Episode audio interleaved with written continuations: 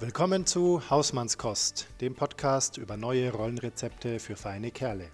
Hier geht's um dich als Mann, Partner, Papa und Kumpel und deine Fragen. Von und mit Florian Susner und Sven Golob.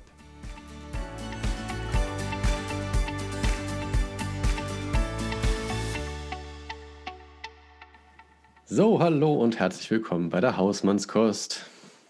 Hallihallo. Hallo. Ja, schön, dass wir wieder da sind. Wir haben uns wieder einen tollen Gast eingeladen, nämlich den Martin Tröps. Der ist neben vielen anderen spannenden Sachen, die er macht und gemacht hat, ähm, Sexualberater und Mitarbeiter der AIDS-Hilfe.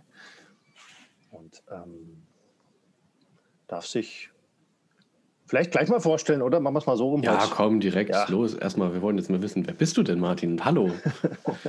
Also ich, ihr habt mich ja eigentlich schon vorgestellt, Martin Tröps. Ich bin noch 58 Jahre alt, bin jetzt wieder seit fünf Jahren als Sozialpädagoge in der AIDS-Hilfe beschäftigt für MSM-Prävention, wie es so schön heißt. Also äh, Prävention für Männer, die Sex mit Männern haben. Ich bin für die Koordination des Checkpoint zuständig. Das bedeutet unser Testprojekt, wo wir jeden Montagabend äh, STI-Tests durchführen.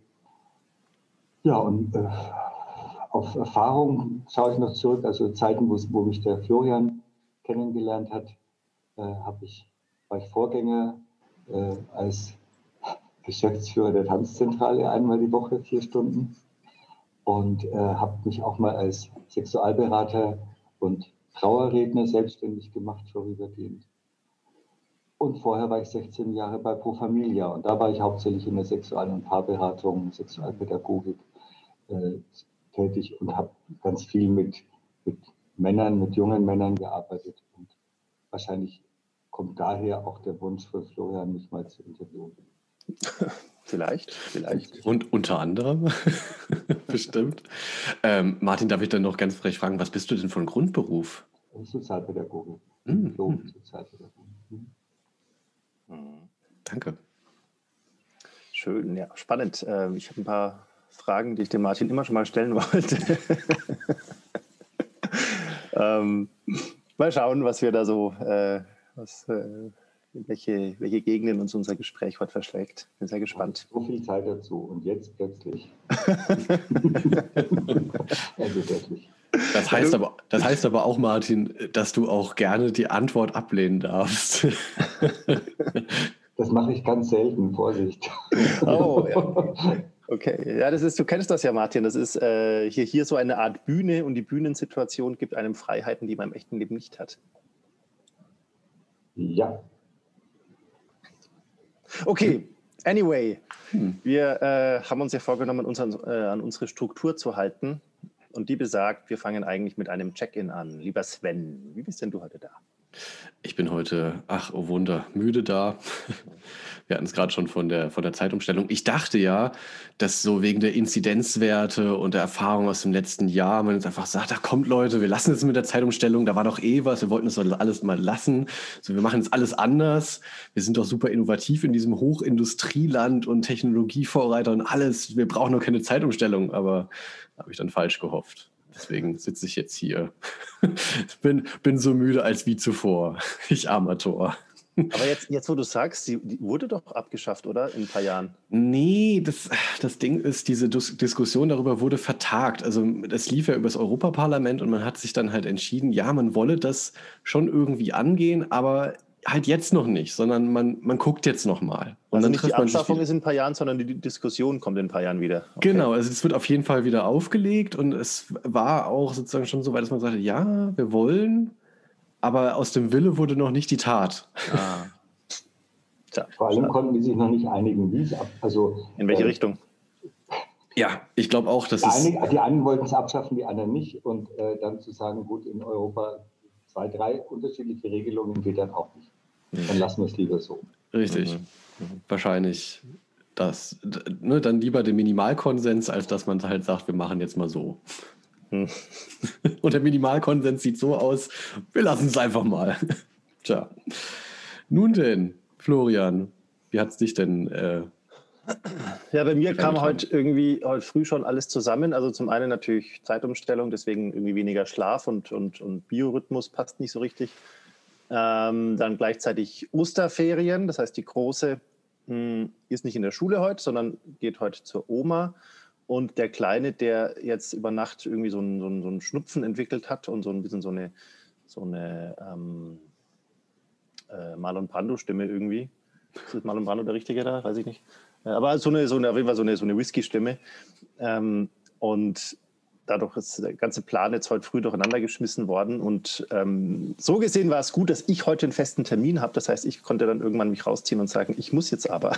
Mhm. äh, aber war trotzdem blöd natürlich, weil ähm, meine Tochter dann gerade mit ihrem Puzzle angefangen hat, aber jetzt doch schon früher zur Oma muss und äh, meine Frau eigentlich schon um acht in der Arbeit sein wollte, was sie vorne und hinten jetzt nicht schafft, weil sie eben dann die Große zur Oma bringen muss, was eigentlich ich vorher schon gemacht hätte ähm, und so weiter. Und der Kleine jetzt ist daheim und hat jetzt auch gerade einen Kopfhörer auf und darf sich irgendwas anschauen.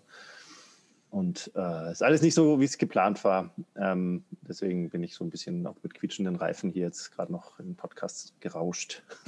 ähm, ja, genau. Aber jetzt äh, bin ich ganz froh, wie gesagt, dass ich auch einen festen Termin habe, weil sonst wäre das, glaube ich, alles noch ein bisschen länger äh, hin und her gegangen. Und so muss man jetzt Entscheidungen treffen und irgendwie ist jetzt klar, wer was macht. Und ja, so ist es jetzt halt. Genau. Und ja, ansonsten bin ich aber jetzt frohe Dinge und freue mich vor allem sehr, Martin da zu haben. Der Martin hat es ja vorhin schon angedeutet, den ich ja schon, ich glaube, schon seit über zehn Jahren kenne. Kann das sein?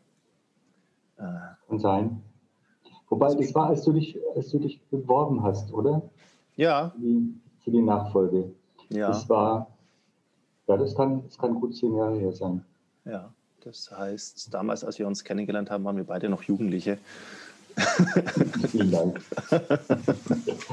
und jetzt sind wir ähm, nicht mehr ganz Jugendliche. Und äh, ich habe, es ist interessant, weil ich Martin immer wieder mal so an verschiedenen Stationen meines oder seines Lebens ähm, begegnet bin.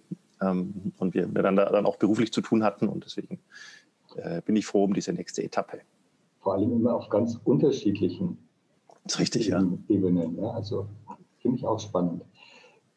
Ich bin übrigens auch hier, also weil, du, weil ihr gefragt habt, wie, wie seid ihr, wie bist du heute hier? Mhm. Äh, nicht Jetlag, ähm, mir ist das wurscht. Also diese eine Stunde interessiert mich nicht wirklich. Ich habe, das ist mir nur irgendwie so am Rande ins Gedächtnis gekommen, dass man jetzt die Uhr umstellen muss. Die einzige, bei der es auffällt, ist unsere Katze. Die äh, wollte heute noch nichts, als ich aufgestanden bin. Und ansonsten ist die die erste, die, die rummäkelt.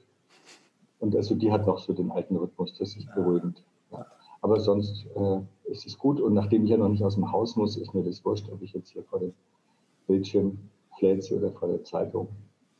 Also ich bin wach. Aber es kann sein, dass in einer halben Stunde die Katze mal durchs. Die ist schon gefüttert. Also es kann sein, dass die hier kurz mal reinspaziert. Also, ja. Aber sie, also gefüttert, aber hat schon was. Okay. Gefüttert ist sie, ja. Ja, und äh, Streicheleinheit holt sie sich dann irgendwann später so. Die liegt bei meinem Mann im Bett, da ja. braucht sie sonst nichts. Ah, okay, na gut. Ja. Die hat es halt gut. Ja. der ja. hat Urlaub, genau, der hat Urlaub, deswegen. Ah, der hat es auch gut. Toll. Ja, ähm, ich habe mir vorhin gedacht, oh Mann, irgendwie die einzige bei uns, die ausschlafen konnte, war die große und die war um, also nach neuer Zeit um halb acht, also nach alter Zeit um halb sieben. Nee, stimmt das? Ist aber schön. Ja. Also immer war sie um halb ja, wach. äh, alle mit müden Augen unterwegs und die, die ausschlafen kann, war putzmunter, was ja auch, wenn Schule ist, nie ist. Ähm, mhm. Aber heute, genau, äh, hat sie gleich angefangen, sich das große Riesen-Puzzle rauszuholen mit, ich glaube, 500 Teilen oder so. Ähm, und jetzt anzufangen, was er also bisher noch nicht alleine gemacht hat, aber jetzt macht es oder probiert es halt mal voller Motivation. Ähm, ja, verrückt. Ferienenergie. Mhm. Ferienenergie, ja, so ist es, genau. Mhm. Hat man Grund aufzustehen, wenn keine Schule ist. Eben. Martin, das war gerade dein Check-in schon, gell? Habe ich es richtig verstanden? Ja, ja. Gut, wunderbar. Schön. Dann sind wir jetzt ja da. Sehr gut. Dann machen wir mit der Struktur direkt weiter, ne? Mhm. Dann, ja, super. Ah, das läuft. Das läuft. Martin, du bringst, äh, du bringst Struktur. Das finde ich schon mal sehr gut. Ich bringe Struktur. Ja, du bringst ja Struktur mit rein. Also wir den Fehler. Dazu kommen wir später noch. Aber zunächst mal der Brüller der Woche. Florian, hast du uns einen mitgebracht? Ich habe einen Brüller mitgebracht. Er ist tatsächlich schon ein bisschen älter als eine Woche. Ähm, aber ich wollte ihn auf jeden Fall mitbringen, weil ich mich wirklich aufgeregt habe. Ich fand es wirklich ziemlich erschütternd, was ich da gelesen habe. Ihr habt es vielleicht auch mitgekriegt. Und zwar gab es ein, man könnte sagen, Skandalurteil in Frankreich, hm. ähm, wo der, so wie ich es verstanden habe, im Prinzip oberste Gerichtshof in Frankreich zu entscheiden hatte über eine Ehescheidung. Und in Frankreich gibt es noch eine Situation, die es bei uns nicht mehr gibt, nämlich dass die Frage gestellt wird, wer ist denn schuld am Scheitern der Ehe? Und wenn einer alleine schuld ist sozusagen, dann hat es auch eine Auswirkung auf, ähm, wie es dann ausgeht und auch auf finanzielles und so weiter. Und dieser oberste Gerichtshof in Frankreich hat entschieden, in einer Ehe, in der der Mann gewalttätig war und die Frau vielleicht daraufhin, vielleicht auch einfach so, irgendwann keine Lust mehr auf Sex hatte, dass die alleinige Schuld bei der Frau liegt, weil kein Sex in der Ehe ist ja, äh, also geht ja nicht, ist ja, ist ja, gehört ja zu den ehelichen Pflichten dazu. Und nur, dass der Mann gewalttätig ist, spielt überhaupt keine Rolle. Und deswegen ist die Frau alleine schuld am Scheitern dieser Ehe. Und das fand ich in einem Land, was äh, unser Nachbar ist und was eines der wichtigsten Länder in Europa und der westlichen Welt damit ist, ähm, fand ich, also fand ich bodenlos. Also dachte mir, um Gottes Willen, was ist denn da los vor, vor unserer Tür sozusagen? Ähm, und äh, der einzige Weg, den es jetzt wohl noch gibt, ist zum Europäischen Menschengerichtshof, Menschenrechtsgerichtshof, ähm, der hoffentlich gegangen wird. Ähm, ich weiß nicht, ob es passiert, aber da dachte ich mir, oh, es ist äh, nicht alles weit weg, was einen irritiert, sondern äh, auch ganz nah. Und ja, das fand ich sehr erschütternd. Ja, der, der kulturelle Backlash kommt äh, gerade von rechts und von links. Kann man auf der Landkarte wirklich so sehen. Ne? In Polen, mhm. Frankreich, also es ist schon, ähm, ja, wie du sagst, ist nicht so weit ja. weg. Ja, und ich fand, glaube ich, auch erschütternd, also es gibt ja auch mal, gibt's ja auch mal in Deutschland, dass irgendein kleines Gericht irgendwie mal irgendwie, dass da mal ein erzkonservativer Richter irgendeinen Quatsch macht oder so, wo man sagt, okay, das wo dann aber die übergeordnete Instanz das wieder gerade rückt. So ist es oft, finde ich. Und so erwartet man das eigentlich auch. Das kann man noch, ist zwar auch dann erschüttern, aber das kann man noch ein bisschen verschmerzen, weil man dann noch das Gefühl hat, okay, insgesamt ist ja irgendwie die Welt noch in Ordnung. Aber in, an der Stelle war zumindest in Frankreich insgesamt die Welt nicht mehr in Ordnung. Ja. Ja, aber ich finde, da, sieht man tatsächlich auch nochmal, wie wichtig halt dann eben auch diese, ähm, äh, ich nenne es mal, äh, diese übergreifenden und europäischen Institutionen dann auch sind, wie der Europäische Gerichtshof für ja. Menschenrechte, die dann ja. halt sowas dann einfach auch mal schnell kassieren. Ja. Also von daher, ja, ja. gut, dass du es mitbringst. Danke. Ja, Sven, dein Brüller der Woche. Hm. Ähm, ja, also äh, ich muss ehrlich gestehen, ich bin relativ brüllerfrei tatsächlich in diese neue Woche gestartet. Das, ich, ich sag mal, es ist jetzt nicht so wirklich der Aufreger, es ist mehr so ein bisschen die. Ähm, wahrscheinlich würde ich mich viel mehr darüber aufregen, wenn es nicht schon so, wenn es nicht so schon so eingeschliffen hätte, dass die Situation irgendwie gerade halt so Banane ist in dieser Bananenrepublik. Ähm, also seit letzter Woche sind wir hier ähm, mit sozusagen Pilotkommune, wenn es darum geht, Testungen bei Kindern vorzunehmen. Also das heißt, äh, bei uns in den Kindergärten wird jetzt auch morgens getestet. Und ja, also wir sind ja nun mal wirklich ein Land, auch hier vor allen Dingen im Ländle sind wir also ingenieursgetrieben und haben einfach für alles immer den perfekten Plan. So auch diesmal. Ähm, der perfekte Plan sieht so aus, dass man die Kinder morgens hinbringt. Die werden in einem separaten Raum getestet. Und dann war es letzte Woche noch so, dass dann halt die Kinder dann quasi bis zum finalen Testergebnis dann schon mal in die Gruppe gegangen sind zum Spielen. Und man hat dann halt quasi so 15, 20 Minuten später mitgeteilt bekommen, so wie ist der Testergebnis jetzt ausgefallen.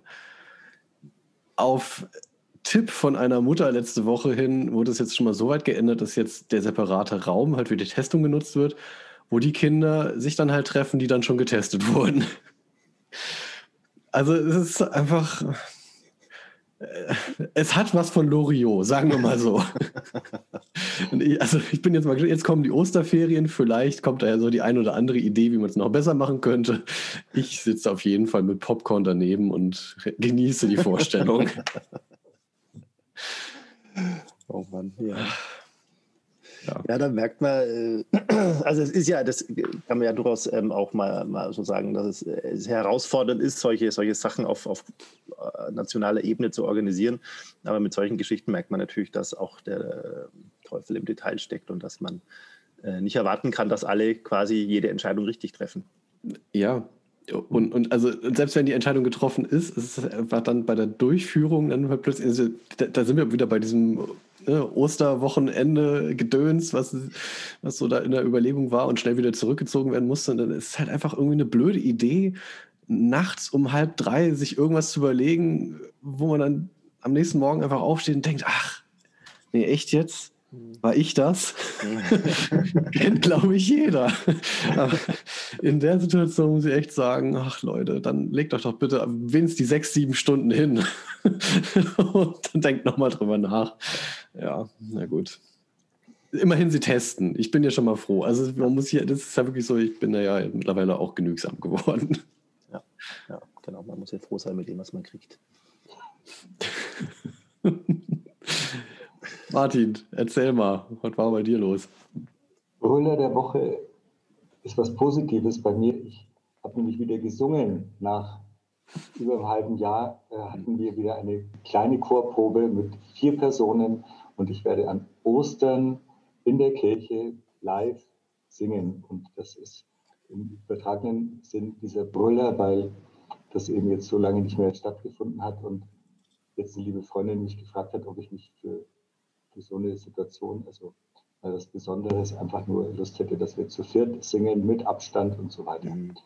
Und wir haben geprobt und wir proben nochmal und ich singe und ich finde das ganz schön, weil äh, das ja eine meiner liebsten Beschäftigungen ist, ist und lange nicht mehr sein konnte. Und die letzten Chorproben waren auch nur dann irgendwie mit, äh, mit dem halben Chor riesiger Verteilung und halt auch nur Proben und keine Auftritte. Deswegen freue ich mich, dass das jetzt mal wieder passiert. So. Mhm. Also kein Aufreger, sondern ja, was Angenehmes. Mhm. Ah, da kann man echt mal vor Freude brüllen. So ein Ronja Räuber, Tochter der Frühling ist da, Br Brüller. ah, schön. Das freut mich echt riesig. Und, in der, und ihr singt dann in der Kirche und in der Kirche sind dann da auch Leute? Das sind sogar Menschen. Also das mm. war kurzfristig nach dieser, nach dieser interessanten Nacht unserer Politiker äh, hieß es dann zunächst, äh, wir machen einen Stream und nehmen es auf und so. Und dann hieß es, nee, wir dürfen doch. Mhm. Und jetzt wird es so ein Hybrid-Ding sein, dass also die einen kommen und die anderen können sich anschauen. Mhm. Da muss man natürlich gleich die Frage stellen, wo kann man es sich denn anschauen? Äh, das ist in der Kirche in Boxdorf. Frag mich nicht, äh, St. was oder wie, ist es eine evangelische Kirche? Ich, ich bin schon seit 100 Jahren nicht mehr in der Kirche, aber ich mache gerne Kirchen oder ich singe gerne geistliche A Cappella-Musik und von daher bin ich da wieder dazu gekommen. Mhm. Toll, ja. Und es ist Ostern, also das habe ich nicht vergessen, was das bedeutet. Von daher passt es mhm. schon. Mhm. Okay. Ja. Ja, schön. Ähm, ich als jemand, der auch gerne auf der Bühne steht, äh, vermisse das ja auch sehr, einfach mal wieder vor ein paar Leuten irgendwie was zu machen. Und, und ich, der auch mal in der Band gesungen hat, ich vermisse das auch sehr. das ist bei mir hat es noch ein bisschen andere Gründe als pandemische. ja, kann bei dir Corona noch so viel zurückgehen, äh, wird erstmal nicht wieder, wieder passieren, gell? Nee, wahrscheinlich nicht. Mhm. Ja. Ach ja. So, Männer, ja. Äh, ich habe jetzt gleich eine Frage, Martin, wenn ich jetzt gleich mal so ins Thema reinspringen darf, so ins, ins kalte Wasser, ohne, ohne Aufwärmen.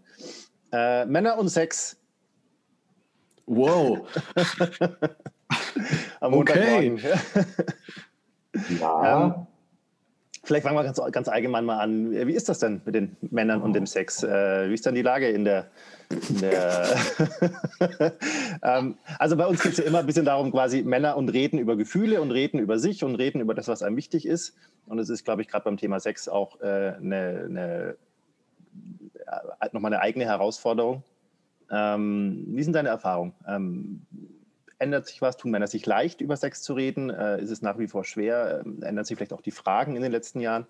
Ähm, wie ist deine, deine Beobachtung da? Hm, das ist eine gute Frage. Die Leute, die zu mir kommen in der Arbeit, äh, die, die reden über Sex.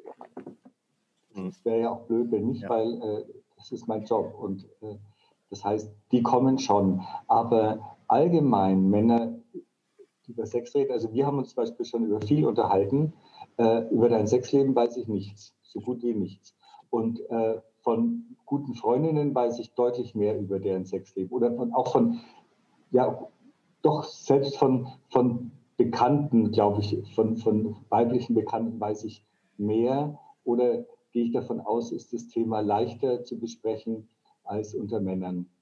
Ähm, so, aber das ist jetzt hm, auch keine, keine wichtige fachliche Einsicht. Mhm. Ich glaube, Männer tun sich schwer im privaten Rahmen über Sex zu reden, zumindest über Probleme zu reden. Wenn, dann geht es halt vielleicht um eine Eroberung oder sowas, aber ähm, ansonsten tut man es nicht. Ich muss sagen, ich auch nicht. Also äh, nehme ich damit ein und meine es auch gar nicht vorwurfsvoll, sondern ähm, das, das vielleicht ist es ja auch gar nicht notwendig, über ein Tabu dauernd zu reden.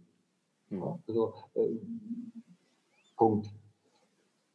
In der Arbeit reden Männer schon über ihre Sexualität, dann kriege ich halt die, die Probleme mit. Mhm. Also es war jetzt wieder ein Pärchen bei mir, die sind aus dem Iran geflohen und äh, sie beschwert sich, dass er keine Lust mehr auf Sex hat.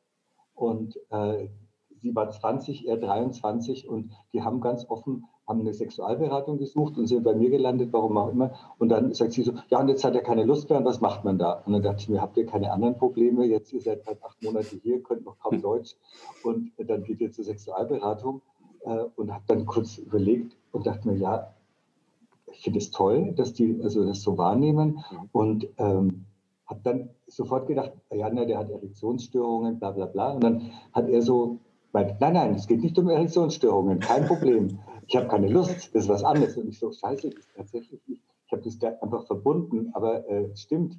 Super. Muss ja nicht sein, der ist 23, mein Gott. Also einfach keine Lust. Und dann frage ich so, ja, die wohnen seit acht Wochen, äh, seit acht Monaten zusammen in einem Zimmer mhm. und sind die ganze Zeit zusammen, sitzen die ganze Zeit aufeinander. Sage ich, da kann auch keine Attraktivität mehr, keine Attraktion entstehen, wenn man ständig zusammenklebt. Das ist wie bei Magneten. Äh, da, da gibt es keine Anziehung, wenn die aufeinander pappen. Ja? Also da, da, spürt man nichts mehr. Also auseinander. Ihr müsst jede, jeden Tag eine Stunde mindestens äh, irgendwas getrennt machen. Dann haben sie sich ganz komisch angeschaut. Er hat so gefeixt und sie so wehe. Und irgendwie hat er immer so den Eindruck, äh, ja, aber was machst du denn dann, wenn ich, wenn ich eine Stunde nicht auf dich aufpasse? Und dann habe ich also gemeint, das ist ganz wichtig, ihr, ihr müsst euch, ihr, müsst was getrennt voneinander machen und habe ihnen dann Kontakte vermittelt und sie animiert, einfach auch mal was alleine zu tun. Und da habe ich gemerkt, äh, ich habe mich total gefreut, wie, wie gut die ähm, darüber sprechen konnten und wie, also, wie selbstverständlich das für die war. Und das kenne ich von vielen Deutschen gar nicht, dass die so selbstverständlich äh, da auch mit dem Anspruch, dieses 20-jährige Mädel kommt mit dem Anspruch, naja, also wenn der nicht mehr, wenn der keine Lust mehr hat, dann ist da was falsch, da muss man da was reparieren. Und, äh, und dann schleift sie ihn mit. Also das fand ich toll.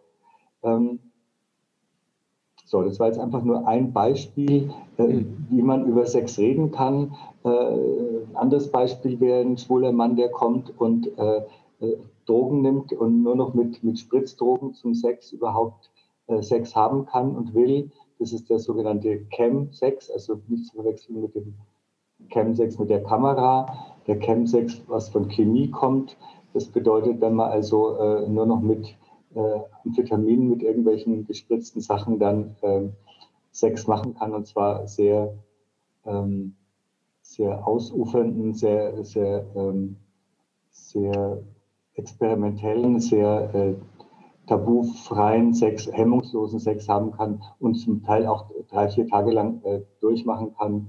Äh, das geht eben mit den richtigen Drogen, ja, und äh, dann geht es aber nicht mehr ohne.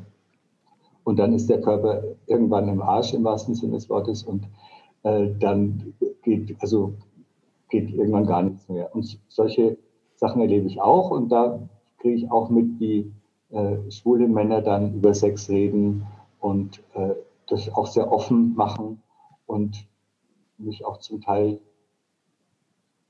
bisschen hilflos machen, weil das da, da kann man keine klassische Sexualberatung mehr machen, da geht es dann auch einfach in die, in die Drogenberatung mit rein. und es überschneidet sich. Und das Problem ist, äh, wenn ich den eine Drogenberatung schicke, dann reden die mit ihm über Drogen. Und wenn er bei uns ist, dann redet er mehr über Geschlechtskrankheiten und über, über seine Sexualität. Aber die Kombination gibt es in Deutschland noch nicht so verbreitet, dass man also Chemsex-Abhängige äh, gut versorgt weiß. Es gibt nur in Köln eine Klinik und in München eine Anlaufstelle und in Berlin. Und ansonsten ist es eher noch Neuland. Weil offensichtlich Heterosexuelle nicht so, also heterosexuelle Drogenkonsumenten nicht so äh, ihre Sexualität damit involvieren, wie das bei schwulen Männern zum Teil der Fall ist.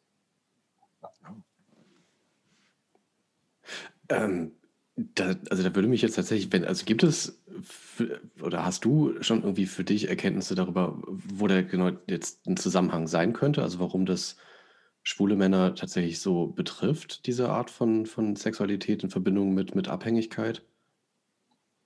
Also, das ist jetzt eine blöde Formulierung. Ich meine jetzt tatsächlich, ne, also dieses, also das ist mit, mit Aufputsch oder Rauschmitteln verbunden mit Sexualität, also das, dieser Chemsex.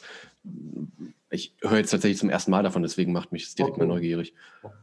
Also gibt, gibt alle möglichen Untersuchungen mittlerweile dazu. Ich habe am äh, die letzten drei Tage beim Deutsch-Österreichischen AIDS-Kongress online teilgenommen. Da gab es äh, Vorstellungen von Studien dazu.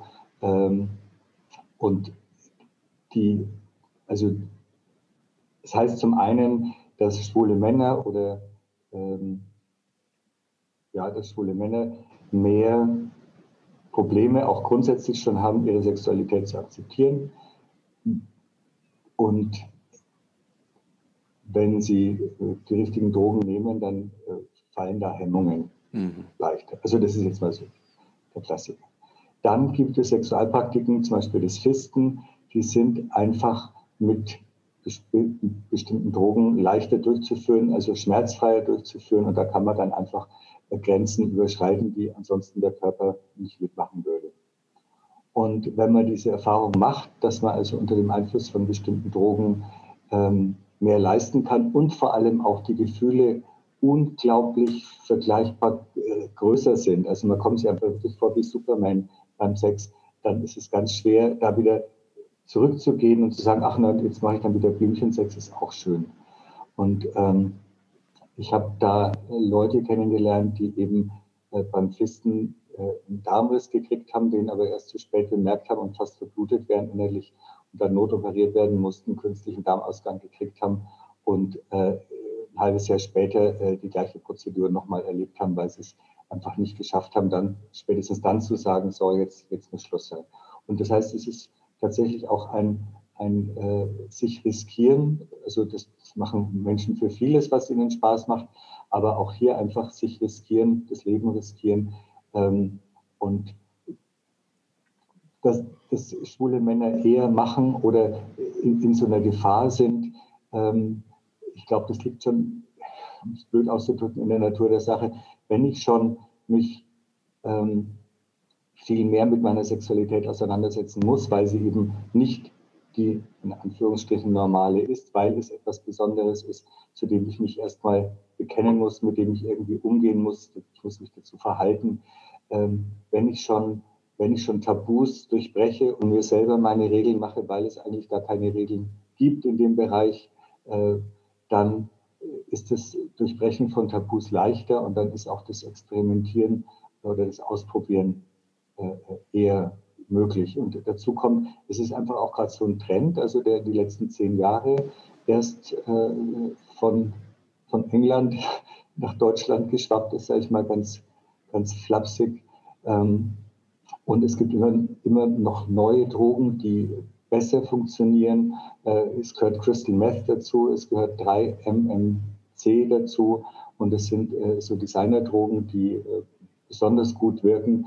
Und ähm, das Gemeine ist auch, dass es am Anfang überhaupt nicht, äh, dass die Menschen nicht aussehen wie, wie, die Junkies, die wir kennen, wo man also auf dem ersten oder spätestens zweiten Blick das äh, bemerkt, also die Verelendung den Leuten auch ansehen kann, sondern dass das erstmal äh, Drogenkonsum ist von Menschen, die gut situiert sind, die gut gebildet sind, die äh, durchaus was drauf haben Und äh, also mein Kontakt zum Beispiel zu Leuten, die sich äh, Ketamin gespritzt haben, das waren meistens Krankenpfleger oder Ärzte, äh, die da, die auch völlig gut im, im Leben standen und ganz normal äh, erstmal damit klarkamen mit ihrem Konsum und mit ihren, mit ihren äh, äh, sexuellen Vorlieben, bis dann halt ein Punkt kam, wo es nicht mehr ging und wo man dann sich entscheiden musste, höre ich jetzt auf oder lasse ich mir irgendwie anders helfen oder äh, geht es bergab. Mhm. Weil du sagst, äh, das ist für dich neu sein. Also ich habe, das, das ist sicher zehn Jahre her, gab es in Berlin eine Sauna, die jetzt mittlerweile geschlossen hat. Da wurden immer wieder Tote rausgetragen. Also eine schwule Sauna äh, gab es immer wieder Todesfälle, äh, wo äh, bestimmte Drogen in Kombination mit Poppers oder Poppers in Kombination mit Viagra äh, also einfach tödlich waren.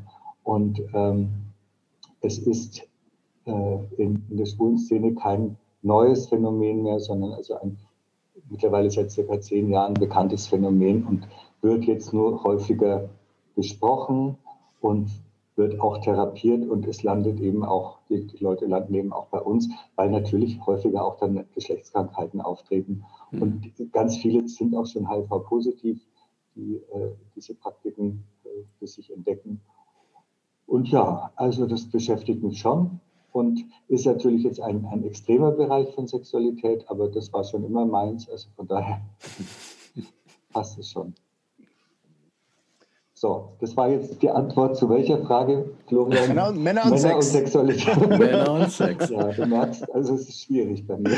Ja, super, super. Ähm, ja, ich, äh, du hast vorhin gerade mal so äh, gestreift, die Frage quasi mit der eigenen Sexualität überhaupt erstmal zurechtkommen oder, oder ähm, die, ich weiß nicht, wie du es gesagt hast, sie sich zu gestatten quasi oder sie sich äh, zu akzeptieren? Sie überhaupt zu thematisieren. Also sie ist mhm. ein Thema, was sie bei anderen jungen Männern, die jetzt erstmal entdecken, dass sie heterosexuell sind, die müssen es niemandem mitteilen. Ja? Ja. Also die, die, sind so, wie sie sind und äh, erzählen, wann sie sich verliebt haben oder wann sie das erste Mal Sex hatten und Ende.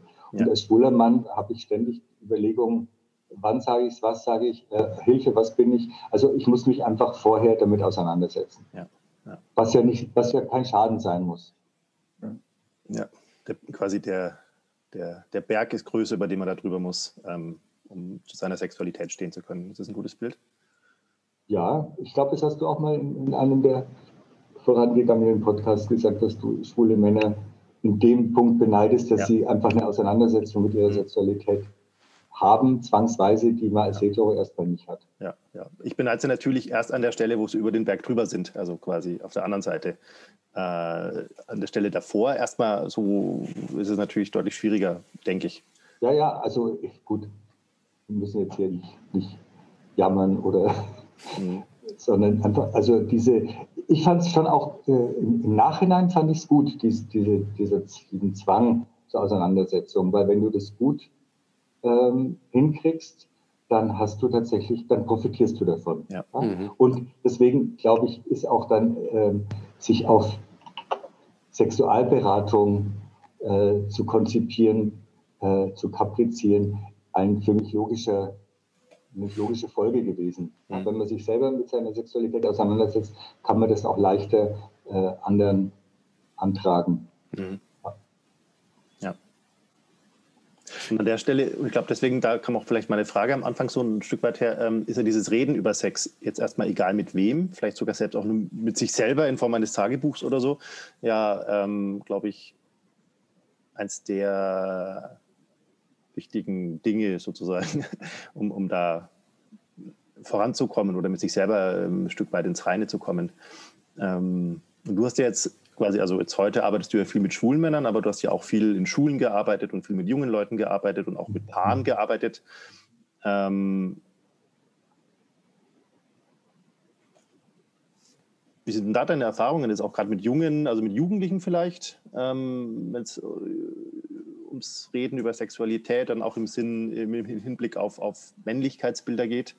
Ähm, also gerade bei Jugendlichen ist ja so das, äh, was man, was, das Klischee, was man erwartet, dass die sich das sehr selbst im Weg stehen. Mit äh, quasi so auch Rivalitäten zwischen Jungs und, und der, der größte der größte Stecher sein wollen und so. so. Also das ist ja eher so die Art und Weise, wie das thematisiert wird zwischen Jugendlichen. Also meine Erfahrungen waren zum einen in der vierten Klasse Grundschule.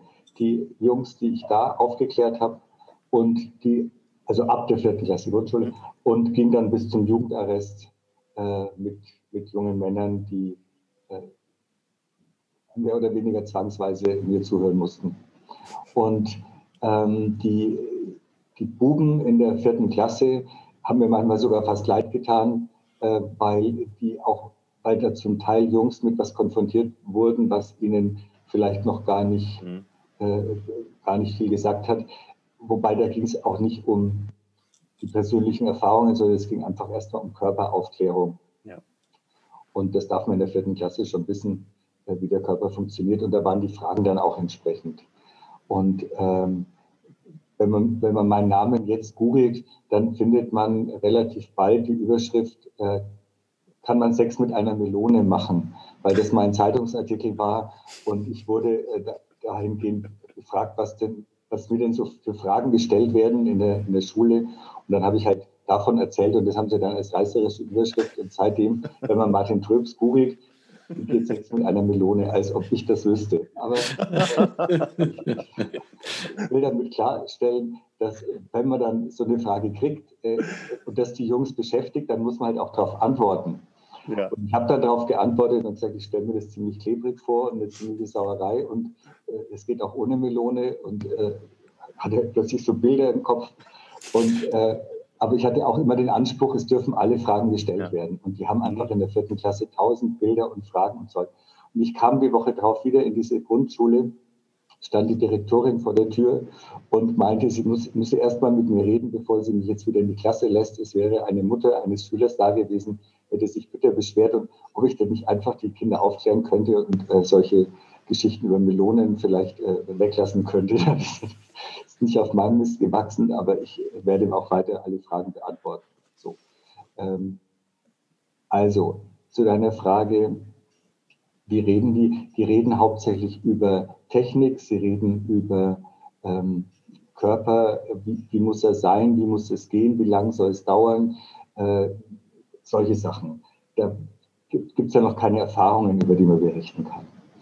Äh, und später, also Jugendarrest zum Beispiel, äh, da habe ich es geliebt, den Analverkehr zu erklären äh, vor heterosexuellen jungen Männern äh, und, äh, und ihnen klarzumachen, äh, dass die Lust auf Analsex überhaupt keine schwule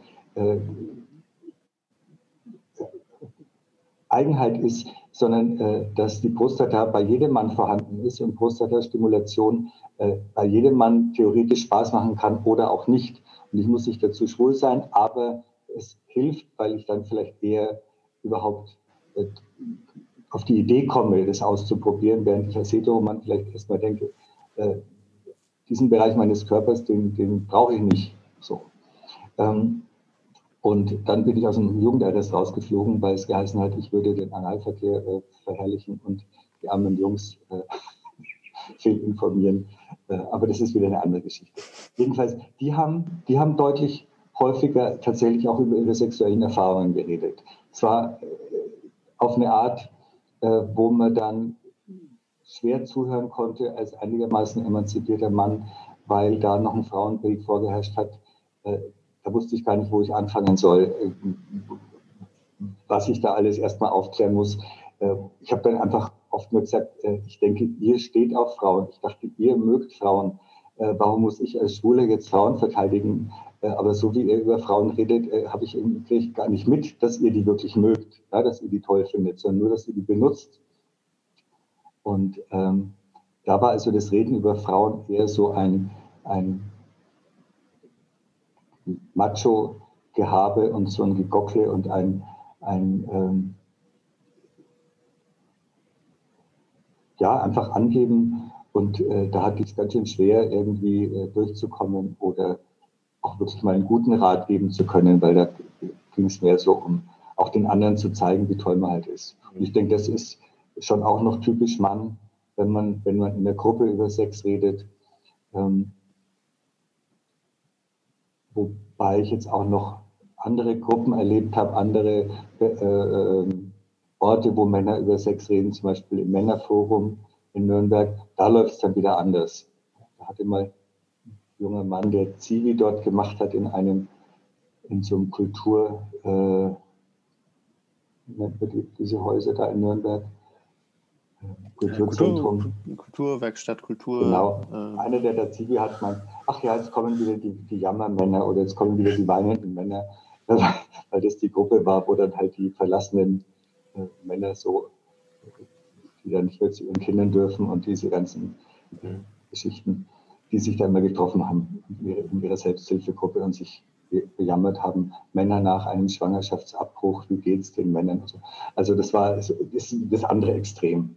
Mhm. Also Männer reden schon über Sex, ähm, aber das kann man nicht verallgemeinern. Was jetzt jemand, du als, der, der, als jemand, der, der auch beruflich viel über Sex redet, wenn jetzt ein junger Mann oder auch nicht mehr junger Mann äh, sagt, ja, ich möchte mich gern mehr mit meiner Sexualität beschäftigen, ähm, auf, eine, auf eine gesunde Art und Weise, ähm, was würdest du dem denn, denn raten? Dem würde ich zum einen raten, sich mit seinen Freunden darüber zu unterhalten. Mhm und ich würde ihn fragen, wie er denn, wenn er in der Beziehung ist, äh, mit seiner Partnerin drüber spricht. Mhm. Und ähm, dann würde ich noch fragen, inwieweit er von seinen sexuellen Erfahrungen, also Sexualpraktiken, ähm, also mehr als das rein raus schon kennt und was er da eventuell gut findet oder nicht gut findet.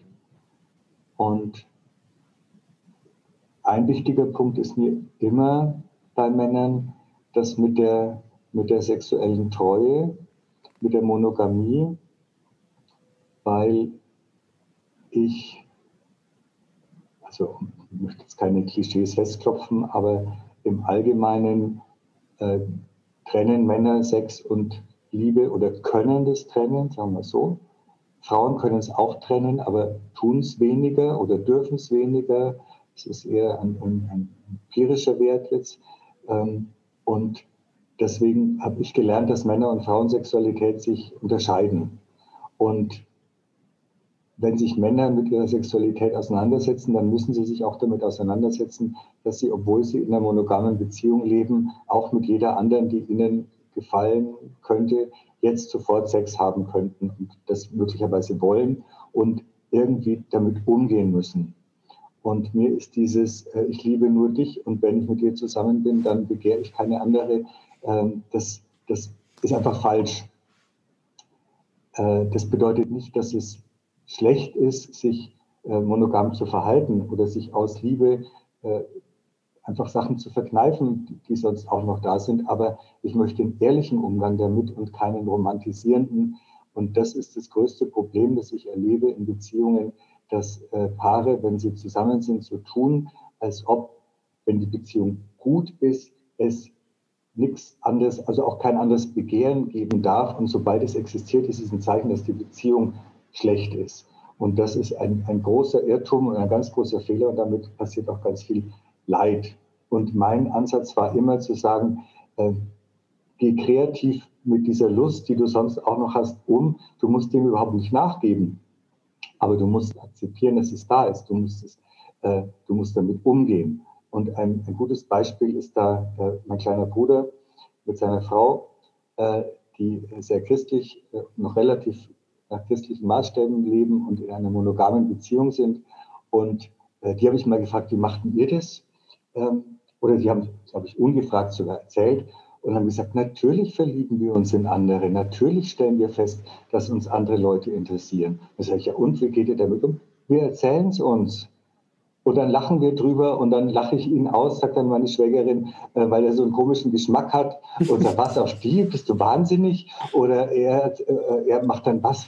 Den findest du toll? Das kann ich mir überhaupt nicht vorstellen. Also sie, sie gehen einfach ehrlich und offen damit um, für wen sie schwärmen oder in wen sie sich verknallt haben mhm. und lassen es aber deswegen trotzdem bleiben, mit dieser Person Sex zu haben oder das überhaupt jemals irgendwie in die Richtung gehen zu lassen, aber sie negieren es nicht. Und das finde ich einen ganz liebevollen, einen ganz menschlichen und einen ehrlichen Umgang damit. Und das wünsche ich vielen Paaren. Aber wenn ich darüber rede, dann merke ich schon, wie, wie die Frau irgendwie äh, Sorgenfalten kriegt oder äh, wie der Mann denkt, oh Gott, wenn ich das äh, allein sagen würde, die wäre sofort weg, die würde durchdrehen. Äh, also ganz schlimme Vorstellungen, was da passieren würde, wenn Paare einfach ehrlich wären. Und noch schlimmer wäre es dann, ist es natürlich, wenn ich jetzt noch über bisexuelle Menschen spreche, wo dann tatsächlich der Mann dann auch mal seiner Frau erzählen muss, dass er vielleicht auch noch auf Männer steht und äh, die gar nicht damit umgehen kann. Und, und er dann trotzdem sagt, ja, aber weil ich jetzt mit dir zusammen bin, deswegen spielt es für mich jetzt praktisch keine Rolle. Trotzdem ist es so. Und ich ermuntere Menschen, mit dieser Energie umzugehen, mit, mit dieser Tatsache umzugehen, sich das einzugestehen äh, und trotzdem, wenn sie monogam leben wollen, das zu tun. Und dann aber auch über die Schwierigkeit zu reden und zu sagen, es ist aber schwer und ich mache das dir zuliebe und nicht, weil es so schön ist, mir alles zu verkneifen. Und das ist ein anderer Umgang, als zu sagen, ja, ich habe nie das Bedürfnis und das, äh, solange ich mit dir bin, brauche ich das ja auch nicht. Könnt ihr damit was anfangen? Mhm. Auf jeden Fall. Mir kommt halt direkt die Frage, also so tatsächlich aus, aus zweierlei Sicht, so aus deiner professionellen Sicht, aber auch vielleicht so deine persönliche, wenn du magst. Äh, denkst du, dass die Monogamie hat noch eine, eine glorreiche Zukunft vor sich? Also ich, ich stelle mir immer so die Frage, wie, wie zeitgemäß ist das? Und ich lese es immer mal wieder so aus einer sehr progressiven Ecke. So Monogamie ist eigentlich so was sehr Spießiges. Das könnten wir doch mal langsam mal hinter uns lassen. Ähm, also ich erlebe beides. Ich erlebe,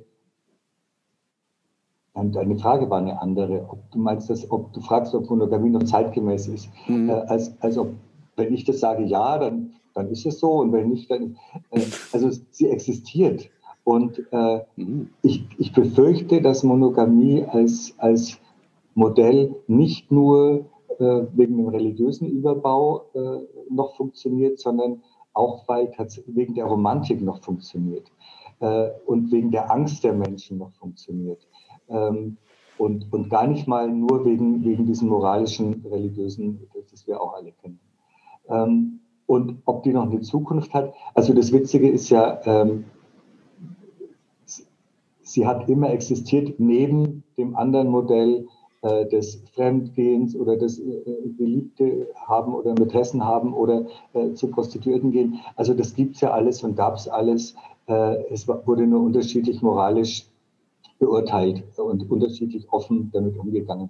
Jetzt gibt es ja neben dem monogamen Konzept auch noch neu die polyamoren Menschen ähm, und wie das Wort schon sagt, äh, da geht es ja nicht um Sex, da geht es ja tatsächlich um Liebe und um Beziehung. Und äh, da wird dann der Anspruch erhoben, dass man eben zu mehreren Menschen eine Liebesbeziehung haben kann. Finde ich schön. Äh, ich finde, man darf aber auch gern sagen, wenn man einfach mit mehr Leuten vögeln will, ohne dass man jedes Mal eine Beziehung zu denen haben will. Aber das steht wieder auf dem anderen Blatt und das ist wieder eine andere äh, Geschichte. Das sind dann die im Swingerclub. Und ich, ich erlebe zurzeit beide Gruppen sehr heftig, also sowohl die Polyamoren als auch die Swinger weil wir bei uns in der AIDS-Hilfe dieses neue Testprojekt äh, haben, das SAM Health äh, Heimtestprojekt, wo also Menschen sich auf HIV, Syphilis, Tripper und Chlamydien zu Hause äh, testen können, indem sie die Proben selber nehmen und sie dann in ein Labor schicken und ihre Ergebnisse dann per SMS wieder bekommen. Und äh, da haben wir ein Modellprojekt in Bayern gestartet und haben das jetzt auf die ganze Bundesrepublik ähm, übertragen.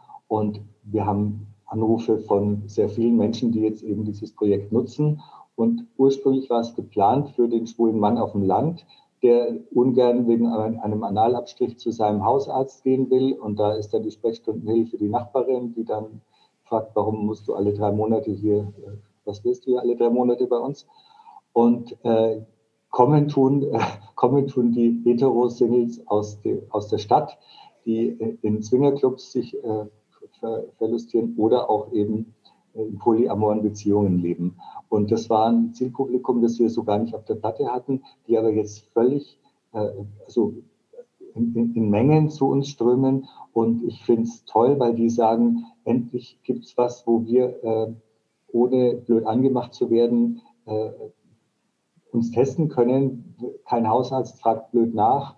Äh, und es ist immer noch so, dass also auch Heterosexuelle, die ein freieres Sexualleben praktizieren, äh, diskriminiert werden äh, bei den Ärzten oder in, ja, in der öffentlichen Wahrnehmung. Und ich bin dankbar, dass wir da sowas ja, in so ein Wespennest gestochen haben, also einfach sowas aufgemacht haben, was wir ursprünglich gar nicht gedacht haben. Es ist jetzt nicht so, dass da ganz viele Geschlechtskrankheiten kursieren, meistens sind es Grippe oder Chlamydien, aber es ist schön, da mithelfen zu können, vor allem den Leuten auch das Gefühl zu geben, es ist völlig in Ordnung, was ihr da macht.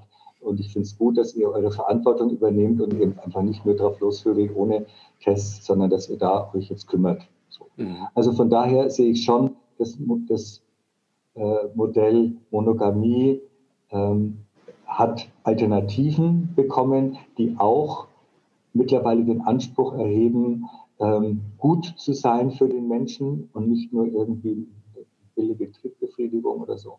Ähm, aber ich gehe davon aus, dass das immer nebeneinander her äh, existiert. Und ich glaube, das hat auch viel mit den, mit, mit Kindererziehungsphasen zu tun, äh, dass also es auf jeden Fall immer serielle Monogamie geben wird, dass man, ja, solange die, die Kleinen noch klein sind, äh, hält man zusammen und kriegt es irgendwie hin und hält dann seine Liebschaften entweder unterm Deckel oder ganz äh, entfernt oder hat sie nicht.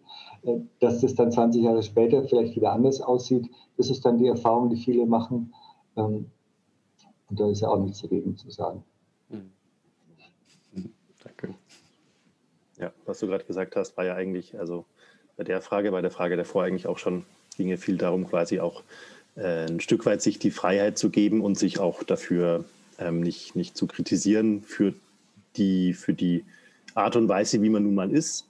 Also auch für die, für die Neigungen, die man hat, was ja ganz viel auch letztendlich mit der noch größeren Frage zu tun hat, welche Identität habe ich eigentlich und darf ich die leben oder gestatte ich und die Gesellschaft auch, gestatten die mir, dass ich das, was ich nun mal bin, äh, dass ich das lebe und, und dass ich mir selber auch gestatte, das okay zu finden, egal wie ich bin.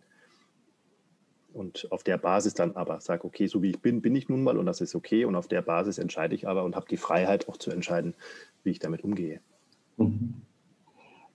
Und diesen Mut, äh, als Mann seiner Partnerin gegenüberzutreten und zu sagen, äh, das sind meine Wünsche, die ich habe. So bin ich. Und äh, ich würde mir wünschen, jede Nacht einer anderen zu vögeln und manchmal noch mit dreien gleichzeitig. Äh, das bin ich. Äh, deswegen schaue ich mir die und jene Pornos möglicherweise an.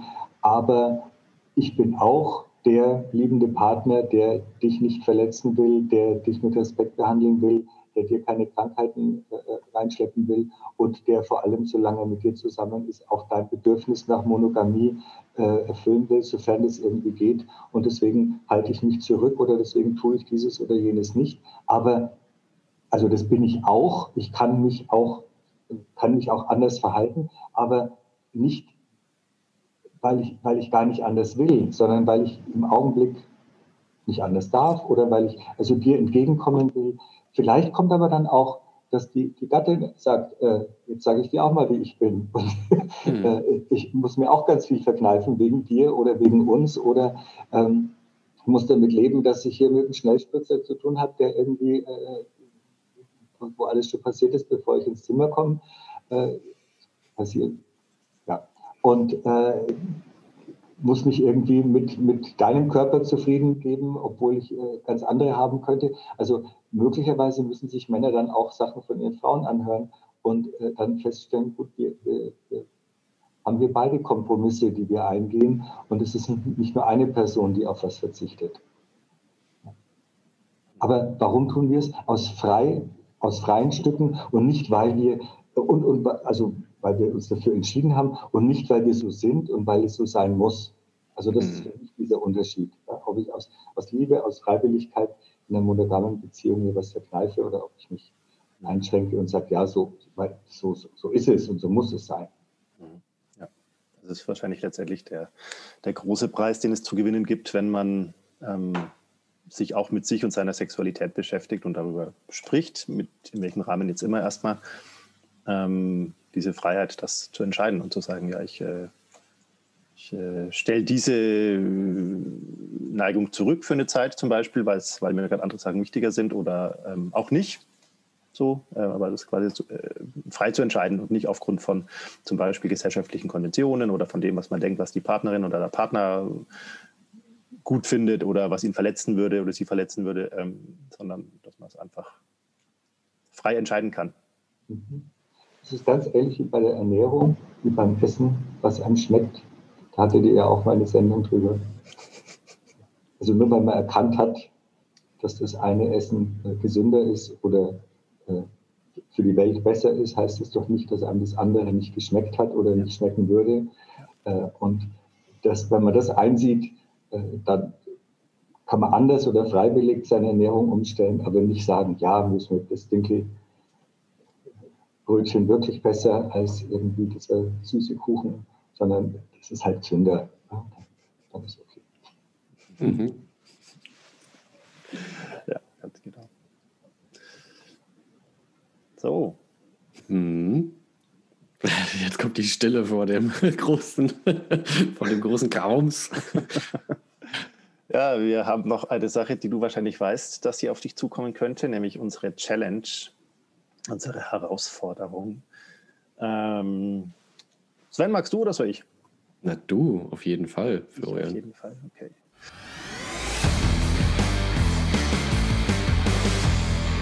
Ich tue mich heute fast ein bisschen schwer mit einer guten Challenge, weil, weil Martin, du über alles so entspannt redest und so alles, äh, ähm, so, äh, alles ähm, so, wie soll ich sagen, fast schon so leicht wirkt.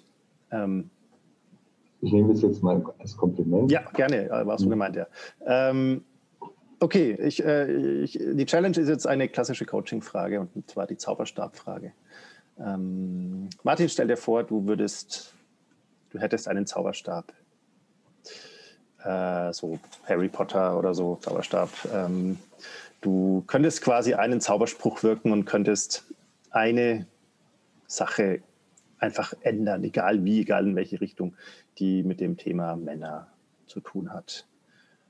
Was würdest du ändern?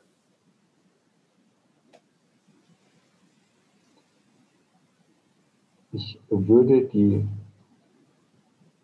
Aufklärung über die Geschlechtsorgane verändern und würde die Prostata sowohl bei Männern als auch bei Frauen in den normalen Lehrplan mit aufnehmen äh, und würde sie als Sexualorgan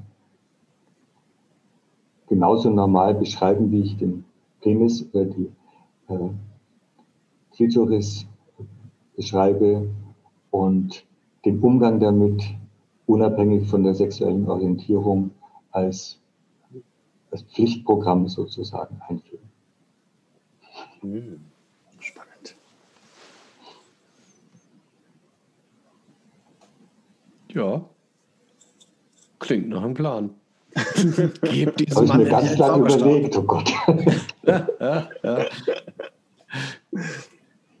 Naja, also ich sag mal so, ich finde es ja aus in der Hinsicht alleine, dass ja für mich so dieses Thema, irgendwann kommt ja mein Sohn auch mal in die Schule, finde ich ja solche Wünsche äh, sehr unterstützenswert. Das ist ja so langsam die Mühlen bei uns malen, was auch Lehrpläne angeht, fände ich sowas dann tatsächlich mal ganz nett. Klingt wie eine kleine Änderung, hat aber wahrscheinlich eine große Wirkung. Mhm.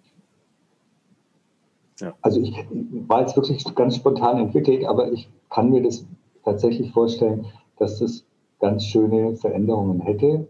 Äh, bei Frauen ganz sicher auch, weil die meisten Frauen gar nicht wissen, dass sie überhaupt eine Prostata haben. Mhm. Äh, wurde immer als, als der G-Punkt äh, diagnostiziert oder fehlgedeutet. Mhm. Und äh, die Männer glauben halt, nur Schwule haben eine Prostata oder nur bei Schwulen funktioniert die so, wie, wie sie funktionieren soll. Und ähm, ich kenne auch viele Schwule, die ihre Prostata auch nicht nicht kennen oder äh, nicht mögen oder uninteressant finden. Das dürfen die auch. Aber ähm, ich finde, wenn jeder Mann ein Gefühl dafür kriegt, dann haben die Heteros nicht mehr das so große Problem, wenn sie an schwulen Sex denken, weil sie sich dann eher vorstellen können, ja, das macht schließlich auch Spaß. Mhm. Äh, und können und, und, und, und, und Frauen äh, haben nochmal einen anderen Zugang zu ihrem Körper oder können den Männern vielleicht besser erklären, äh, wo sie hinlangen sollen. Und äh, von daher hätten alle was davon. Ja, und natürlich das Wichtigste, ich habe es fast vergessen. Ich habe ja tatsächlich Hetero-Männer bei mir in der Beratung gehabt, die haben ihre Prostata entdeckt. Tja, und was machen die dann? Hm. Sind in einer Beziehung. und sollen dann ihrer Partnerin erklären, ähm, übrigens, das macht auch Spaß. Und die, was, bist du schwul? Was ist, was ist da los? Und äh, das ist ganz schwierig. Ja? Und auch, auch die würden profitieren. Und Partnerinnen müssten nicht mehr schreiben, der vornrennen oder Angst haben, äh, was ist denn mit meinem Mann los, sondern wüssten, das ist ein ganz normaler Mann. Kleine, kleine Anekdote noch, meine beste Freundin, mit der ich sehr viel über Sex gesprochen habe, hat mich mal gefragt, äh, so wollte Tipps haben, was, hier, was man mit einem Mann machen kann. Und ich habe ihr dann äh, von Rimming erzählt, also von Arschlecken erzählt und gesagt, ich würde gerne mal wissen, ob Heteromänner das auch mögen äh, oder ob das nur Schwule mögen. Und dann kam sie zurück, irgendwie zwei Wochen später, mit einem riesigen Grinsen von einem Ort zum anderen. Meinte, super tolle Idee. Ich musste ihm ein Kissen aufs Gesicht legen, so hat er gebrüllt. äh, er fand es so geil. Und äh, es war so die beste Idee, die ich. und ich war so beruhigt, weil ich dachte, okay, gut, also Hetero-Männer haben tatsächlich den gleichen Körper wie wir. Äh, sie nutzen ihn bloß manchmal nur zur Hälfte, aber äh, schön, schön zu hören. So. Okay. Wunderschön. Ach, Martin, ich wusste, ich wusste, es ist toll, dich einzuladen. Ähm, es war, glaube ich, das bisher über, über, über Sexualität das offenste Gespräch, was wir im Podcast hatten. Ja. Ähm, was ich als Geschenk empfinde. Ähm, toll, dass du uns äh, eine Stunde deiner Zeit geschenkt hast. Hat ja auch richtig Spaß gemacht mit euch. Ah, yes! Danke. Das ist ja schön. Und mir geht es wieder so, dass ich äh, jetzt locker noch eine Stunde weiterreden könnte, weil ähm, wir 27 Themen, die noch interessant wären, gar nicht angesprochen haben. Ähm, aber zumindest heute wird das jetzt nicht passieren. Ähm, trotzdem war das eine sehr, sehr faszinierende und ähm, spannende Stunde. Ich habe äh, auch wieder was, einiges gelernt von dir. Martin hat so eine Eigenschaft, das hatte ich, äh, habe ich schon öfter erlebt, der in einem Nebensatz irgendwie was mal so fallen lässt, wo ich mir denke, ach, so ist das. ähm, ich muss mir das nachher nochmal anhören. Ich weiß gar nicht, was du meinst. Aber ja, das ist ich, ich, muss euch noch ein Kompliment machen, weil ihr so interessante Menschen hier habt und so unterschiedliche Menschen. Ich frage mich, wie ihr überhaupt an die alle rankommt. Äh, den einen kenne ich irgendwie, weil er ein Buch geschrieben hat, das bei mir im Regal steht, mhm. und der andere, der steht in der Zeitung, und den dritten sehe ich irgendwo online. Der vierte hat meine Transnichte behandelt. Und äh, irgendwie habe ich also ständig mit, mit interessanten Typen hier zu tun.